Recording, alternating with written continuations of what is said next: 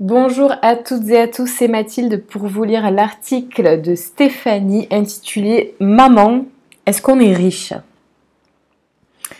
Maman, est-ce qu'on est riche? Voici la colle posée par ma fille il y a quelques jours. Les enfants grandissent vite.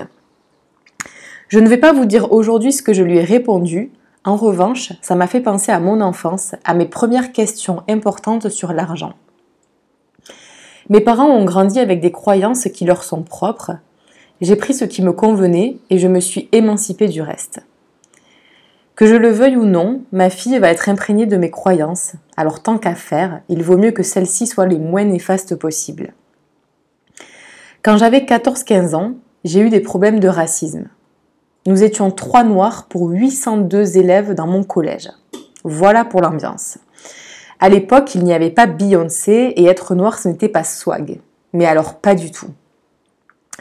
Je ne suis pas bagarreuse, mais je ne suis pas un agneau non plus. Je rends tous les coups que l'on me donne et je rends très fort. C'est un principe élémentaire chez moi.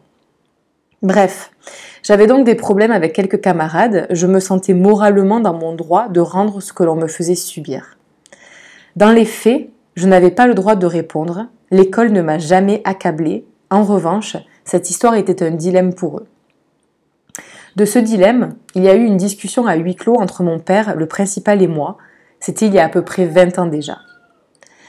On me demandait d'être moins susceptible, d'être plus conciliante et d'apprendre à faire le dos rond pour ma propre sécurité.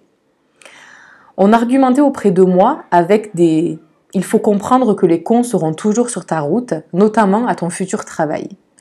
Et argument ultime, l'un de ces petits cons deviendrait sûrement mon patron et que je devrais bien faire avec.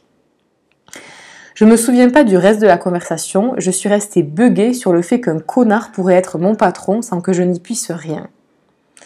Ce que je comprends, c'est que pour de l'argent que l'on obtient par le fruit du travail, il faut accepter comme dommage collatéral que nous soyons entourés de crétins finis et d'un patron qu'on ne supporte pas. Mais pas le choix, puisqu'il faut payer les factures. Être patron m'a semblé depuis cette conversation une solution plus confortable. Voici pourquoi je suis surprise lorsque l'on me demande comment je trouve le courage de faire les choses. Je ne suis pas courageuse. En revanche, je n'accepte pas qu'on me dicte ma conduite parce que j'ai moins d'argent. Or, je ne fais pas les règles, ce n'est pas en mon pouvoir. Contredisez-moi en commentaire parce que selon moi, ceux qui ont le plus d'argent dictent les règles. On peut lutter contre ça, on peut aussi accepter le deal et faire en sorte d'obtenir plus de pouvoir, cas plus d'argent. On pourrait débattre sur le fait que ça soit juste ou pas, de s'il faudrait pas plutôt changer tout ça, en revanche, ce que je retiens d'un avocat, car l'entrepreneuriat m'a trop souvent mené au tribunal, il m'a dit à peu de choses près, il faut distinguer la justice de la morale. À méditer.